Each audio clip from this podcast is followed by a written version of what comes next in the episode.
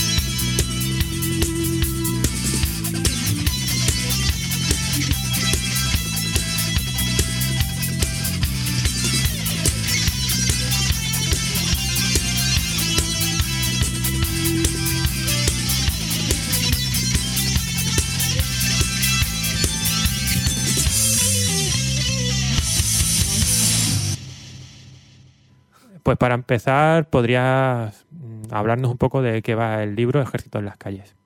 Eh, pues el libro es un, es un texto italiano que tradujimos, eh, escrito por un colectivo de Milán, que se llama Non Estante Milano, y es un análisis de un informe de la OTAN que se llama Operaciones Urbanas en el año 2020 y de, un, de todo su entorno y de otros informes de la situación en general. Y bueno, los, los compañeros este del, del colectivo escribieron el texto porque no solo eh, se dieron cuenta de la existencia de este informe, sino que también eh, estaban viendo cosas que estaban pasando en Italia a nivel de militarización que iban de acuerdo con lo que se ponía en el, informe este de la OTAN. Entonces, bueno, así brevemente el informe trata un poco de la situación demográfica y económica y social del mundo y en particular de las zonas urbanas y en particular de las zonas urbanas occidentales.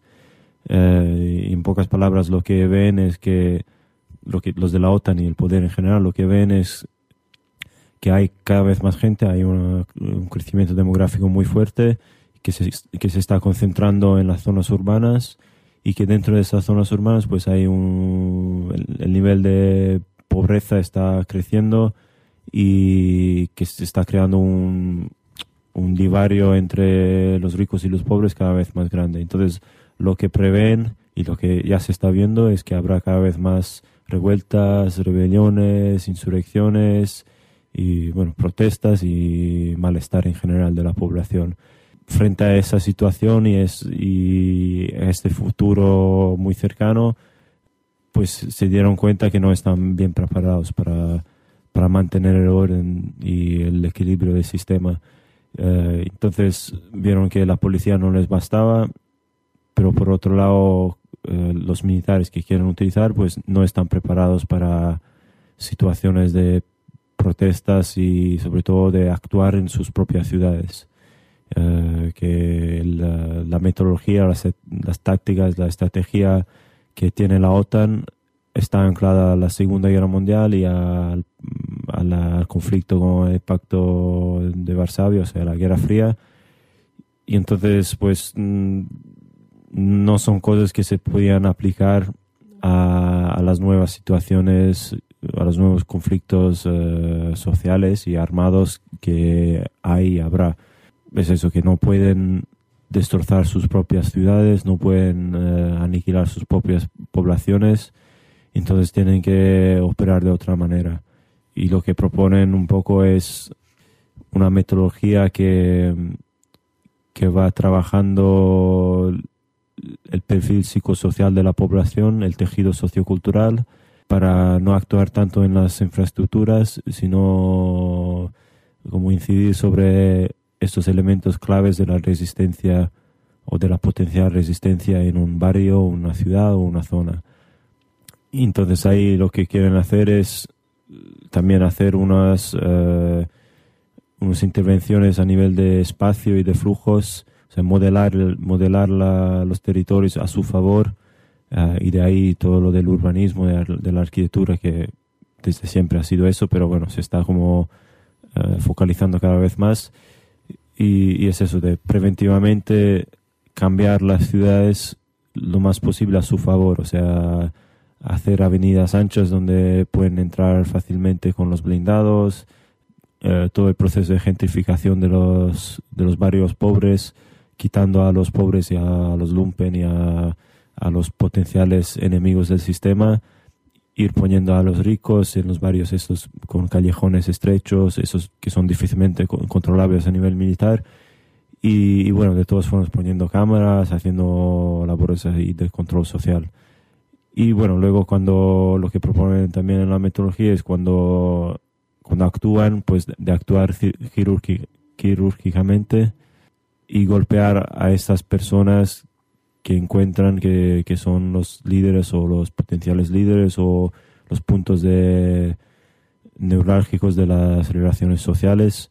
Y, bueno, luego retirarse porque lo que han visto eh, tanto en Irak, en Afganistán, como también en, en Los Ángeles en 92 en la revuelta o en uh, Mogadishu en 93 con, con lo de los, uh, de los élites que de, los élites estadounidenses que fueron masacrados por una resistencia somalí que en pocas palabras tenía no tenía el mismo nivel de armas ni de poder. Y bueno luego, luego lo del Líbano Israel en Líbano de la segunda guerra del Líbano en los mismos campos de refugiados de palestinos. Todas esas cosas pues han, han visto que las zonas urbanas son muy peligrosas para un ejército y que su poder se va como nivelando, quedando al mismo nivel de, de los, del pueblo, de, los insurgentes de la resistencia. Entonces la, la idea es entrar, hacer el hacer esta operación quirúrgica y luego salir poniendo sus títeres y sus aliados a seguir controlando la zona. Pero podemos ver que este tipo de intervenciones no solo están enfocadas a, en momentos de revuelta, ¿no? También hay otros momentos como pueden ser las catástrofes naturales, ¿no? O desastres del tipo, por ejemplo, nuclear que hemos visto hace poco, o de, a nivel de terremotos y tal. También hay una intervención del ejército y también está dentro de los objetivos, ¿no? o de estos protocolos que, que se plantean, ¿no? Desde la OTAN, ¿no? Sí. Parece que la idea es ir acostumbrando a la gente a ver eh, los militares en lo cotidiano, en, en las calles, que, que, sea una cosa natural ver a un militar patrullando tu calle con armas de guerra, con blindados, eh, que sea súper normal y cotidiano ver a militares puestos delante a estaciones, haciendo puntos, checkpoints, ¿no? Eh, controlando la documentación a la gente. Esto precisamente porque cuando llegan momentos más duros para el sistema, para el poder, pues no va a ser un choque psicológico para la gente si de repente llegan 10.000 soldados, por ejemplo, en una ciudad. Entonces eso, por un lado, es ir acostumbrando a la gente a ver los militares constantemente y verlos también como los buenos, los que te ayudan, no como lo que son, que son asesinos y mercenarios de capital. Eh, y por otro lado también ir acostumbrando a los mismos militares a sus futuros campos de batalla para que vayan conociendo las, eso, las zonas donde van a tener que intervenir. Y bueno, lo que no mencioné antes, lo, lo que los de Milán cuando escribieron el texto vieron era que en Italia ya se estaba poniendo en acto una militarización muy fuerte.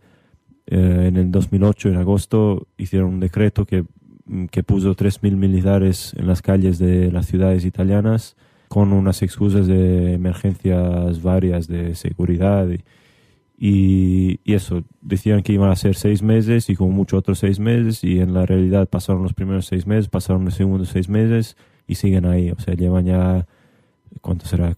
Casi tres años y son cada vez más, o sea, hace un tiempo eran cuatro mil y pico, ahora precisamente no sé, pero imagino que son bastante más porque con cada emergencia o presunta emergencia, pues envían más militares.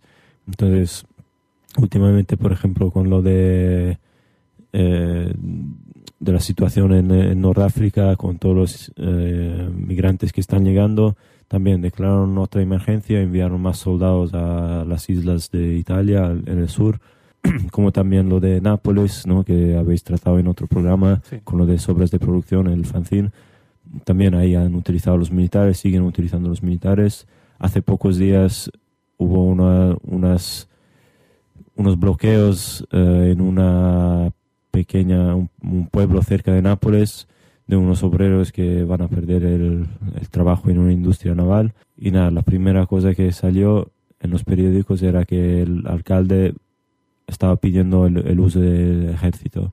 O sea, lo de, del ejército como, como, una, como una fuerza policial y anti-huelga, anti, antipopular en general, pues se está haciendo como si fuera algo de normal, o sea, se está proponiendo, sí, se está proponiendo, como mínimo se está proponiendo como respuesta. Luego no siempre lo utilizan, pero eso. Y ahí pues en el Estado español es lo mismo. Eh, lo de las emergencias, como en, como tanto como en Italia, como en otras partes de Europa, como en Estados Unidos, lo de las emergencias está funcionando a nivel de opinión pública. Sí, bueno, hace unos meses vimos el, el problema con los controladores aéreos, ¿no? Y ahí cómo se intervino militarmente y tampoco supuso gran problema para, ¿no? Desde los medios de comunicación se vio como algo normal que el ejército tomara con armas las torres de control, ¿no? Y bueno, y también está el caso de Lorca, que a lo mejor no es, no, es, no es una revuelta o una huelga, sino que es una catástrofe y ya sí que se ven que hay unos protocolos donde antes de que, un, que cualquier otro tipo de institución civil, como puede ser protección civil o otro tipo, intervenga, intervienen directamente los militares de una forma muy rápida, con unos protocolos muy claros y con una infraestructura ya de tiendas de campaña, de zonas de control, de ¿Qué nos puedes contar de esto? Porque aquí lo que sí que sabemos es que hay una unidad que se llama Unidad Militar de Emergencia, la UMED, que es la que se encarga de esto y que es de Sí. reciente creación, ¿no? Sí, la UME se creó en el 2005 y es una unidad de, de militares así de élite o muy especializados, mm, que creo que son unos cuatro mil y pico, eh, divididos en unos siete bases militares, creo, en todo el Estado español.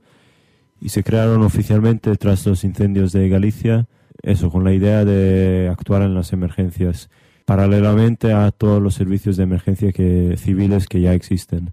Entonces, es- son militares que funcionan de bomberos, de socorristas, de alpinistas, de hasta carpinteros, o sea que en, una- en un, cualquier situación de emergencia pueden eh, intervenir y hacer todo lo que hay que hacer que bueno, realmente no, no hacía falta porque ya estaban todos los servicios civiles de, de emergencia, estatales obviamente, y bueno, y también la, la respuesta autónoma de la gente que siempre hay y siempre hay una autoorganización. Y quizás es eso, por un lado quieren evitar la autoorganización de las personas, por otro lado quieren infantilizar a la gente cuando pasa una emergencia, como se ha visto en el terremoto del Áquila muy claramente y como lo de, de Lorca también ahora. Y bueno, hacer ver a los militares, limpiar la cara de los militares, hacerles ver como los que te ayudan, los buenos, lo- los que están ahí cuando, cuando estás en medio de una nevada o una inunda- inundación o lo que sea, un terremoto, y practicar, ellos mismos practicar unas maneras de, de actuar en el territorio y, y contra la población y aislar trozos de territorio y aislar la población, que es algo que también pone en el informe de la OTAN. O sea que ellos en el informe de la OTAN están proponiendo y preparándose para aislar trozos de territorio cuando hay una revuelta, cuando pasa algo, para que no se vaya expandiendo la revuelta y para que no haya ayuda desde fuera hacia esa revuelta. Entonces hablan de aislar físicamente un territorio y de aislarlo a nivel informativo. Entonces, eh, cortar todas las comunicaciones, cortar internet, teléfonos móviles, teléfonos, radio, televisión, y es lo que se ha visto un poco en L'Aquila, que hacían con la gente que estaba en los campos de refugiados. Y bueno, la situación en Lorca, pues es, hay que analizarla bien y estudiar y ver, pero seguramente hay unos paralelos muy fuertes. Sí. Vamos a descansar escuchando un tema de Antiflag y continuamos con la entrevista. You gotta die, gotta die, gotta die for your government, die for your country, that shit. You gotta die, gotta die, gotta die for your government, die for your country, that shit.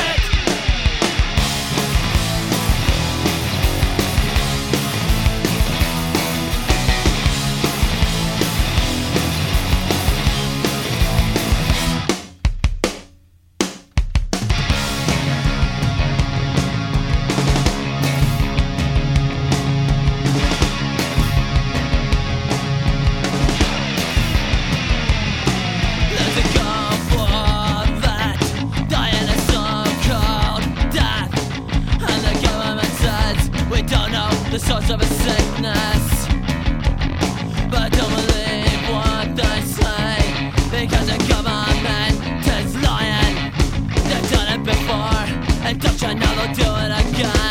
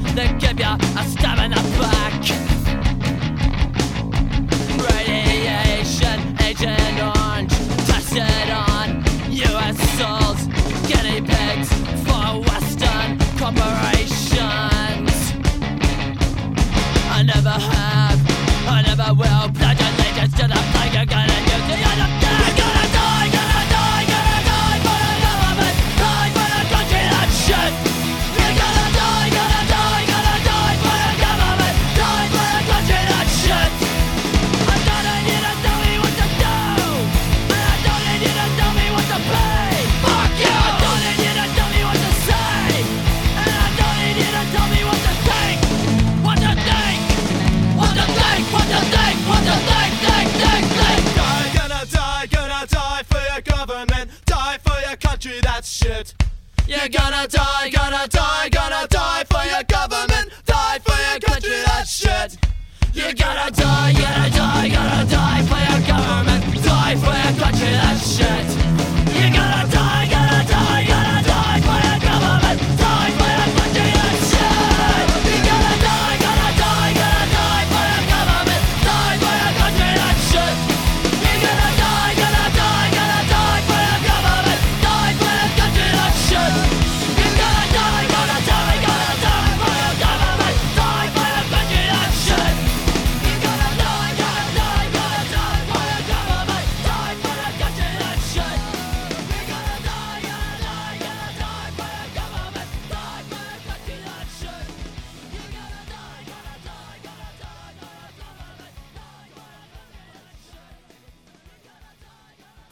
Aparte de, de la creación de la UMED, ¿no? Como unidad especializada en, el 2010, también se sale un real decreto que le da la categoría de, de autoridad, de agente de la autoridad a los militares, ¿no? Sí. Una cosa que ha pasado desapercibida, pero tiene una Sí. significación muy fuerte, ¿no? Sí. Bueno, una cosa igual Mm. se me olvidó ahora, antes de tratar ese tema, pues eh, mirar lo que es, qué es lo que dicen los de la UME respecto a las emergencias. O Ok. sea, en sus, en sus propias palabras, o sea, en su página en internet y bueno, luego también hay vídeos que tienen ahí que hay cosas bastante interesantes, bastante claras y bueno, en su página en internet dicen, ellos mismos dicen, las emergencias en las cuales operan son textualmente, las que tengan su origen en riesgos naturales, entre ellas inundaciones, avenidas, terremotos, desli- deslizamientos de terreno, grandes nevadas y otros fenómenos meteorológicos adversos de gran magnitud. Los incendios forestales, las derivadas de riesgos tecnológicos, entre ellos el riesgo químico, el nuclear, el radiológico y el biológico, las que sean consecuentes de atentados terroristas o actos ilícitos y violentos, la contaminación del medio ambiente y cualquier otra que decide el presidente del gobierno. O sea, con la definición de emergencia cubren todo. O sea, y si no bastaba todo lo que dicen, que llegan a decir actos ilícitos, pues dicen, bueno, cualquier otra que decide el presidente del gobierno. Entonces, en realidad, cuando, cuando le- les da la gana, pueden decidir que existe una emergencia. En tanto que es emergencia, pues directamente utilizar los militares y en, en particular la, la unidad militar de emergencias. Y bueno, volviendo a lo de antes del decreto, del Real Decreto de 26 de febrero de 2010, pues ahí se ve que es un- la vía española hacia la militarización del territorio, que en Italia utilizaron lo de, lo de estas emergencias, sacaron un decreto en 2008 diciendo que había emergencia de la basura en Nápoles, emergencia de la microcriminalidad, que estaba ligada a la emergencia de la inmigración. Entonces ahí a nivel de opinión pública funciona muy bien lo de la inmigración y dan miedo a la gente con lo de, lo- de los inmigrantes que llegan, que van a crear problemas de criminalidad. Y entonces han utilizado esa vía. En, en el Estado español, pues también utilizan la vía de la emergencia, pero como, como funciona lo del terrorismo, eh, a nivel de opinión pública, pues han, han direccionado todo hacia eso. Entonces, eh, con lo de terrorismo de ETA o el supuesto nuevo terrorismo islámico, pues prácticamente hacen un, han hecho un real decreto que no se supo mucho de él, donde dicen que mm, los militares que intervengan en situaciones de emergencia tendrán el rango de agentes de la autoridad, o sea, tendrán funciones policiales que antes no tenían. Y bueno, las situaciones eh, en las cuales van a intervenir son, son las que son de grave riesgo, catástrofe y calamidad, como también operaciones de vigilancia y protección o como consecuencia de atentados terroristas u otros actos ilícitos y violentos. Entonces ahí también vemos que en cualquier momento realmente, legalmente, ahora pueden actuar. Con, este, con esta cosa que dicen de la vigilancia y la protección, pues ahora ya no es solo después de unos atentados que van a actuar, sino que ya en prevención de un atentado. Y como eso del, del terrorismo va muy bien eh, a nivel de opinión pública, pues eh, en cualquier momento pueden decir que una zona eh, está bajo riesgo de terrorismo o un edificio o lo que sea, o una ciudad entera o un país entero. Y bueno, como, como hay que vigilar y proteger, pues poner los militares en esos sitios.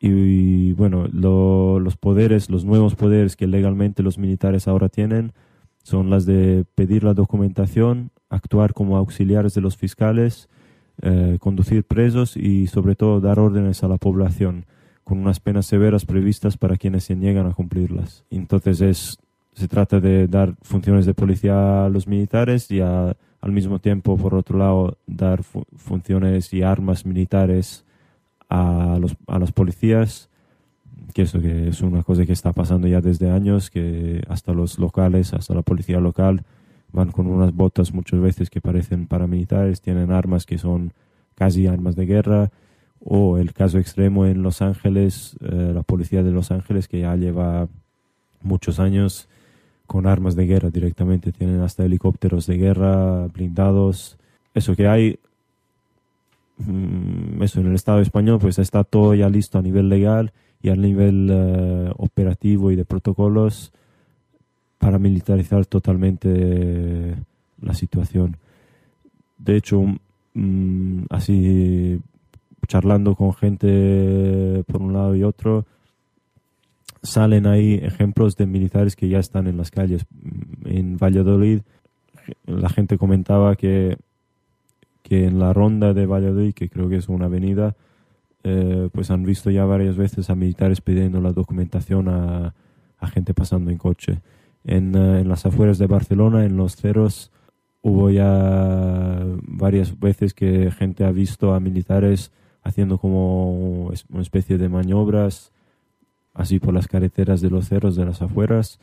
Y nada, andando por ahí y pues uno atrás se queda más atrás y va como parando los coches que llegan para decirles que hay militares más adelante y de tener cuidado. Pero eso, que eh, realmente son como unas prácticas porque de de ahí pasar a parar esos coches y pedir la documentación y revisar los coches mm, es un paso muy pequeño. Ujú.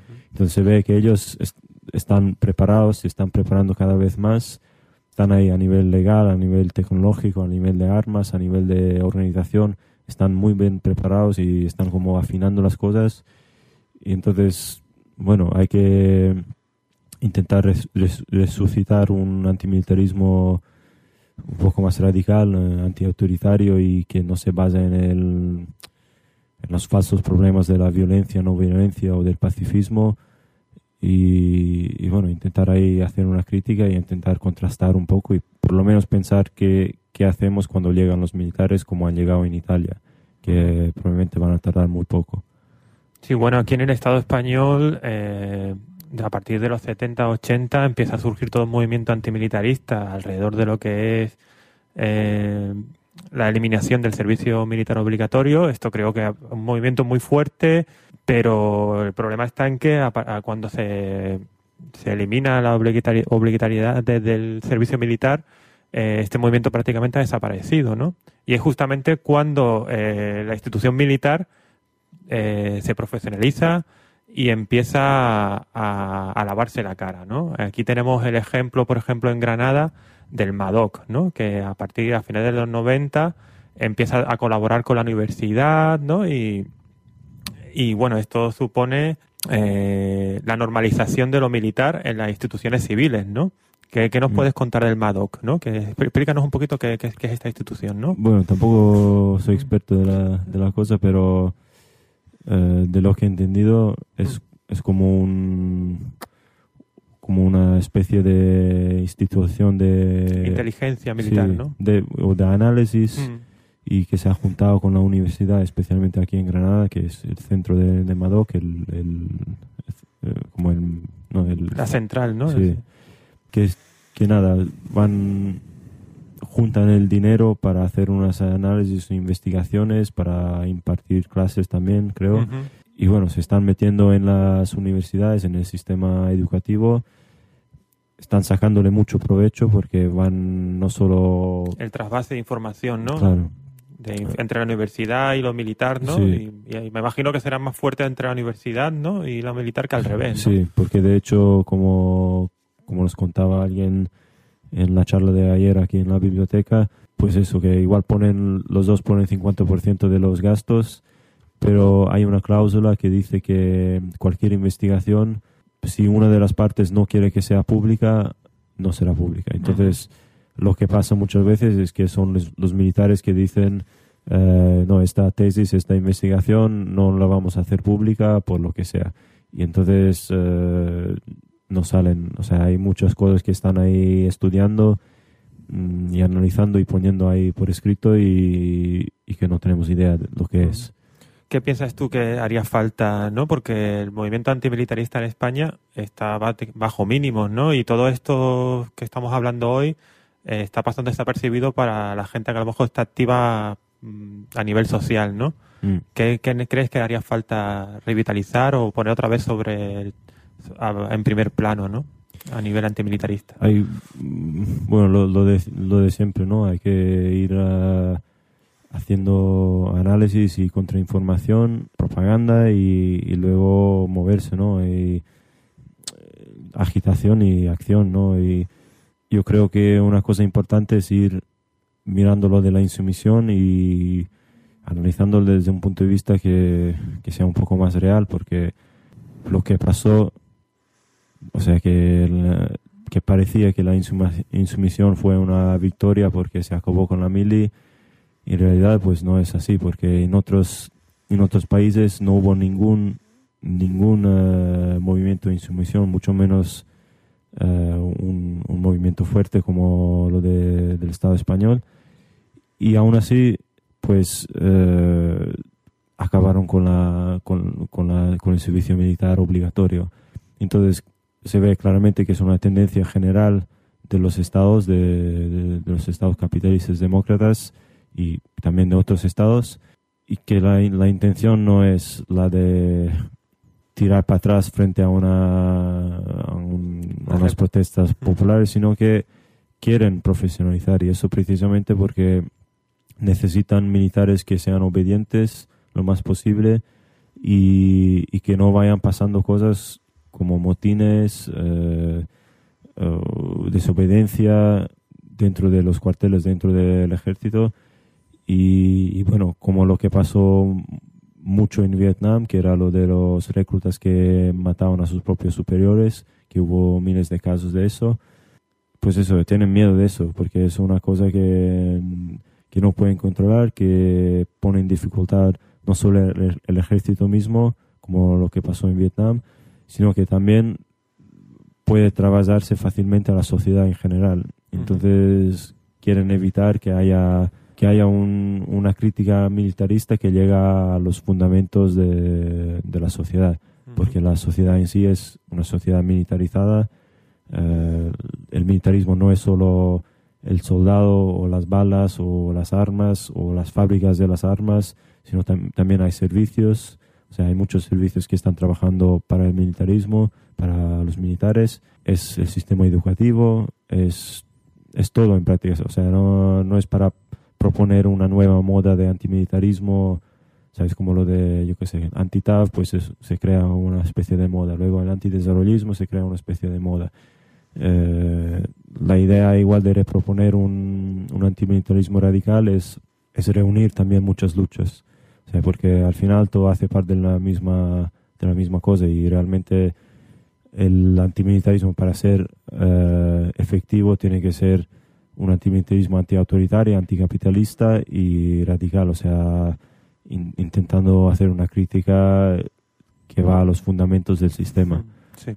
Pues de ahí, de, de este texto de, de los compañeros de Milán, que se sacó hace un año y pocos meses, de ahí surgieron muchos debates y al final se llegó a organizar unas jornadas antimilitaristas en Barcelona en, en septiembre del año pasado Ujú. y acabamos ahora de sacar con Bar de Ediciones un- una recopilación de, los, de las ponencias, de los textos que se escribieron antes de las jornadas, durante y después de las jornadas. Y bueno, ahí también hay material para analizar, para debatir y la idea pues es eso, revitalizar una crítica antimilitarista que, que de alguna ma- manera llegue también a ser eh, difusa, o sea, no centralizada, no Ujú.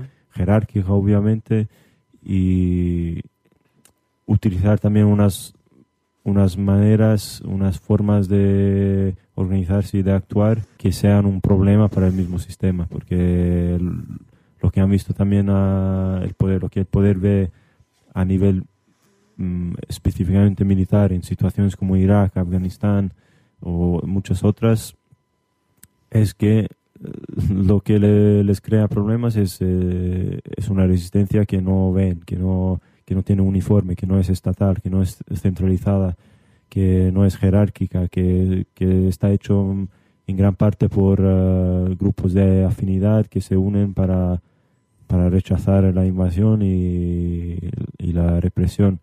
Entonces quizás pues es retomar un poco una manera de actuar eh, eso, antiautoritaria de base que también crea dificultades al, al sistema para, para reprimir efectivamente la situación y enlazar también con la situación económica, la situación de la gente en la, en la calle, en los barrios. Eh, bueno, pues, háblanos un poquito más de esta edición que, que, había, que tiene dos semanas más comentada hace Sí, un rato, sí, ¿no? sí. Que, eh, donde se recopilan ¿no? las ponencias del, de este, esta jornada antimilitarista. ¿Cómo se llama el libro? El libro se llama Si vis pacem, eh, repensar el antimilitarismo en la época de la guerra permanente. Y esos son los textos que se recopilaron en torno a las jornadas antimilitaristas de, de Barcelona de septiembre de 2010. Fueron unas jornadas muy amplias y con, con mucha información, muchas ponencias, hasta demasiadas, o sea, acabamos bastante hechos polvos por, a nivel de tiempo porque hubo una tras otra, eh, pero muy interesantes porque había gente de, de varios sitios, eh, había gente de Alemania, gente de Italia, gente de varias partes del Estado español, gente de Chile, hablando también de la militarización ahí, y se intentó analizar el militarismo desde un punto de vista muy amplio y por eso también el, el libro está dividido en, en, tres partes, que una habla de las experiencias antimilitaristas, uh, luego hay una segunda parte que habla de la migración desde un punto de vista de, de la militarización de, de, los territorios y de las vidas, y luego la tercera parte es emergencias. Entonces ahí se habla de la unidad militar de emergencias, uh, hay unas reflexiones tras el terremoto en Chile, hay, uh, hay un capítulo también sobre el caso del Áquila, del terremoto del Áquila, que quizás se puede uh, utilizar como un punto de, de partida, creo que se dice, ¿no? Para, para analizar también lo de Lorca sí. y, bueno, la actuación de la UME en general. Y bueno, luego un texto ahí sobre cuestionando, un texto que se que se tradujo de, de, un cartel italiano de hace, de hace poco, después de lo de Fukushima, que habla, bueno, se intitula No existen catástrofes naturales. Entonces ahí hay como un, una crítica a la idea de, de, las emergencias desde un punto de vista de catástrofes naturales, que realmente las catástrofes que, que hay, que hubo, pues son son fruto de, de la actuación de, de, los humanos y del sistema, de cómo está el sistema. Entonces, uh -huh. eh, las casas que fueron barridas por las olas tsunami, pues era, pasó porque estaban construidas en sitios donde podía pasar esto. Uh -huh. No era por la ola en sí. Asimismo, la central nuclear. Eh, asimismo, pues en, en muchos terremotos, pues cuando se caen las casas, es muchas veces también porque hubo especulación o mafia que cuando construían las casas pues constru construían mal para ahorrar dinero y, y, bueno así muchas cosas. Lo más interesante para mucha gente fue lo de las experiencias eso que hubo gente hablando de desde Alemania hablando de la lucha antimilitarista en Alemania de los últimos años que contaban que hace tres años pues no había nada había muy poco a nivel de lucha antimilitarista y de ahí se desarrollaba mucho y lo que muchas personas dicen desde varios sitios es que en Alemania ahora hay como el ejemplo más fuerte de, de un antimilitarismo radical, antiautoritario, uh -huh. que además está funcionando desde ciertos puntos de vista. Por ejemplo, lo de la campaña contra DHL, contra esa empresa de paquetería que estaba metido Uh, con el ejército alemán en Afganistán, pues consiguieron ahí pararle los pies a, a la empresa y con unos cuantos actos de sabotaje. Eh, luego, luego hay gente de Trento y Rovereto que habló de, de la lucha contra la base militar de Mattarello. Y bueno, hay una parte sobre las luchas sociales en Afganistán contra la guerra, que es, ahí cuenta un poco de la, de la resistencia popular que hay en Afganistán, que no se cuenta en los periódicos y en Internet, que prácticamente hay una, un amplio sector de la población que está en contra de la invasión y en contra de los señores de la guerra afganos y que están llevando a cabo una resistencia bastante fuerte y bueno peligrosa para ellos y es interesante cómo se están organizando. Y, y bueno hay, hubo también una charla importante e interesante sobre militarismo y antimilitarismo en Israel eh, eh, dada por un compañero de anarquistas contra el muro que hay también eh, Israel es como un ejemplo extremo del militarismo Sí, una sociedad militarizada, ¿no? Sí, de arriba abajo. totalmente, totalmente. Y quizás es algo, es como el futuro de, de, de todas las demás democracias. Ujú. Es como un campo de experimento, un- un- una zona donde van probando cosas que luego van aplicando en todos los demás países. Entonces es interesante y nos, nos contó de la, del antimilitarismo, pero primero decía que para conocer el antimilitarismo en Israel hay que conocer el militarismo. Entonces contó de cómo ya desde, desde bebés, desde pequeños, ya empiezan a entrar en el sistema militar eh, a nivel psicológico, a nivel de ver cotidianamente las armas y los militares y luego llegando a, la servi- a, servicio militar obligatorio que es de tres años para chicos y creo de dos años para chicas y luego eh, los reservistas que hasta creo hasta los 45 años se quedan como reservistas haciendo cada año eh, una o dos semanas de, De, de- pr- de práctica. de práctica, sí. Ujú. y siempre listos para, para presentarse a si hay una guerra. Y con armas en casa también, Sí, ¿no? sí. Bueno, pues muchísimas gracias. No sé si te apetece o se nos ha quedado algo en el tintero o quieres añadir alguna cosita más. Eh, pues no sé, eh, respecto a Granada, pues quiz- Mm. quizás eso del Madoc, que es una cosa interesante que, que se podía desarrollar mucho sobre eso y desarrollar una crítica fuerte que podía servir además no solo en Granada, sino para gente en otros lugares donde los militares se están metiendo en la universidad, no tanto, pero sí que se están metiendo. Y, quizás también mi- mirar, empezar a mirar todos desde otro punto de vista eh, las ciudades y los territorios en general y dándonos cuenta que ellos, los militares, están ahí mm, mirando estratégicamente todo y preparándose eh, y, y nosotros no. O sea, nosotros estamos como eh, que nos despertamos quizás igual eh, solo cuando nos llegan los militares, cuando se nos cae encima algo de muy de muy grande y solo entonces nos despertamos un poco. Entonces estaría bien quizás empezar a reflexionar individualmente y colectivamente sobre esas cosas y pensar qué podemos hacer para evitar lo más posible o para prepararnos para una situación cuando efectivamente habrá los militares en las calles y que no va a tardar mucho. Bueno, tomamos nota a ver si conseguimos en un próximo programa profundizar un poquito en qué es el MADOC, ¿no? qué función está cumpliendo, eh, a ver si algunos compañeros pueden ampliar esta información. Y bueno, recordaros que tanto Ejército en las calles como Civis Pasen, estas dos ediciones de Bardo, se pueden conseguir aquí en la librería de la Biblioteca Social Hermanos Quero. Y bueno, muchísimas gracias por... Y bueno, y también en, en la página del El- Bar de Ediciones se pueden descargar. Sí, que es, recuérdanos la página. bardeediciones.net. Muy bien. Y Por- que la idea es eso, difundir. Los precios los tenemos bajos para difundir lo más posible y, y bueno, que, que cada uno haga lo que quiera con los textos. Si quiere eh, reelaborar, reelaborar, utilizar trozos, lo que sea. O sea, Perfecto. Pues nada, muchas gracias. vale, gracias.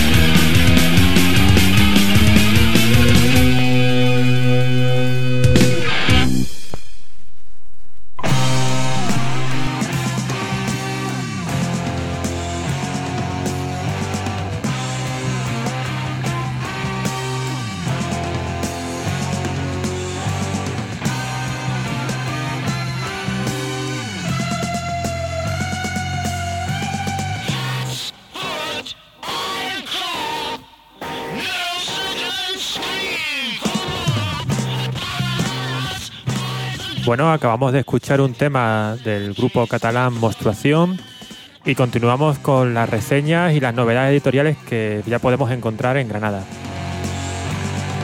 Como en otras ocasiones, nos acompaña Miguel. Hola, ¿qué tal? Hola, ¿qué tal? Eh, bueno, ¿qué nos traes esta semana? Pues bien, para el programa de hoy he preparado algunas reseñas que son, por una parte, el folleto Ellos están en guerra y nosotros. Eh, por otra parte, el libro Fukushima Munamur, La revolución desconocida. Y el libro El otro movimiento obrero y la represión, represión capitalista en Alemania, desde 1880 a 1973.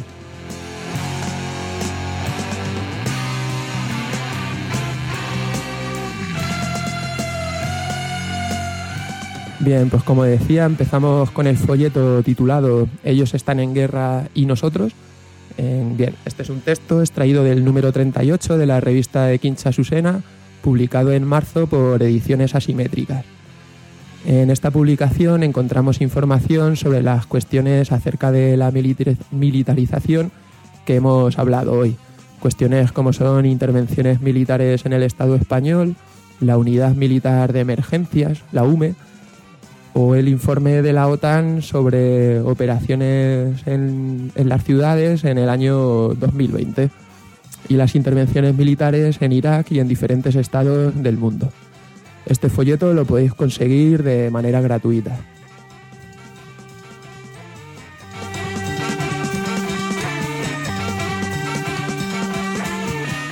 Ahora continuamos con el libro Fukushima Mon Amour de Daniel de Roulette. Daniel de Roulet ha trabajado en una central nuclear y también ha participado en protestas contra la energía nuclear. Esta es una carta personal del autor a una amiga japonesa recordando una feliz noche pasada en Tokio hace un año, justo antes del tsunami y de la catástrofe nuclear de Fukushima. Intercala un sentimiento de admiración por esa cultura con un tono de literatura documental. En este, en este libro se hace eco de la película Hiroshima Mon Amour, donde la protagonista recibía siempre el mismo reproche, que consistía en que no había visto nada sobre acerca de Hiroshima. El libro lo edita Laertes, Trébol Negro, y cuesta 3 euros.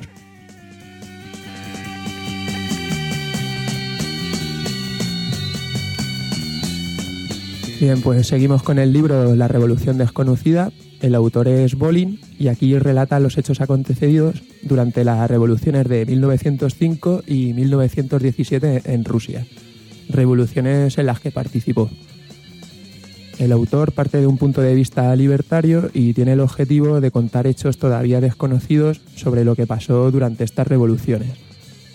Además, señala su interés en buscar la verdad y contar los hechos exactos a través de la honestidad y de la independencia, para así poder sacar conclusiones justas y útiles. El libro lo edita Zapateneo, editorial de Vitoria Gasteiz, y consta de dos volúmenes. El primer volumen cuesta 6 euros y el segundo 5, todo con un total de 730 páginas.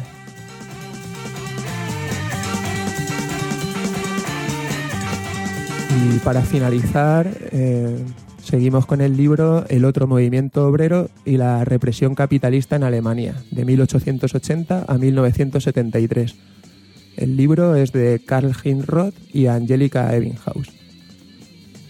Este clásico recupera los archivos de la memoria de las luchas y los combates de fábrica, y lo que es más importante, recupera el último gran capítulo de la lucha de clases en Europa, reimpreso en Alemania en varias ocasiones, traducido a las principales lenguas del continente durante la década de los 70, sirvió como material de análisis y fuente de inspiración para los combates que entonces se libraban. La intención de los autores era la de componer una historia desde el punto de vista de los trabajadores, una historia dirigida a enriquecer el espectro de las resistencias cotidianas con formas de comportamiento que los partidos y los sindicatos no dudarían en calificar de apolíticas e insolidarias. Estamos hablando de absentismo, trabajo lento, cambio frecuente de ocupación, huelgas encubiertas, sabotaje, todo aquello que de forma consciente o inconsciente mostrase, mostrase el rechazo al trabajo impuesto. Estas desobediencias del día a día proletario expresaban una forma germinal de lucha contra las relaciones de valora- valorización capitalistas.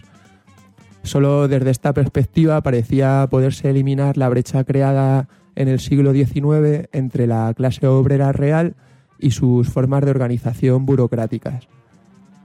La historia de este movimiento obrero muestra hasta qué punto la reacción capitalista se resuelve brutalmente contra aquellos que, incapaz de integrar, se han afirmado en la desafección al trabajo.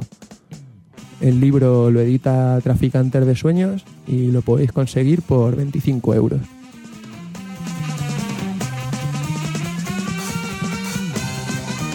Bueno, Miguel, muchas gracias. Te esperamos una, la próxima semana. Muy bien, pues gracias a ti. Y bueno, recordaros que estos libros y el folleto que hemos comentado ya están disponibles en la librería de la Biblioteca Social Hermanos Quero, cita en la calle Acera del Triunfo número 27. Y para los que os encontráis fuera de Granada, lo podéis conseguir desde la web www.bsquero.net.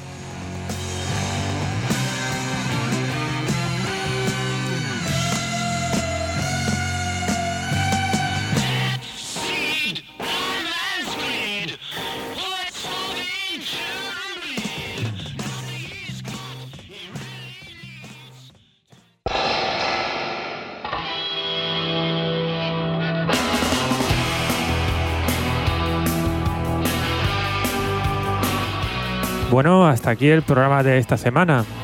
Eh, parece que Granada empieza a despertar, las asambleas se multiplican por los barrios, eh, no paran de salir convocatorias, por ejemplo la de este día 19 a las 6 con una manifestación. Esperemos, creemos que es importante aprovechar este momento, ¿no? Y ver si todo este movimiento consigue un cambio real a todo este sistema que nos impone la miseria eh, día a día. Eh, os recordamos nuestro contacto por si queréis escribirnos, que es radio.labella.gmail.com y nuestra página web, que es labelladurmiente.wordpress.com. Poco más. Nos vemos en 15 días. Salud y revuelta.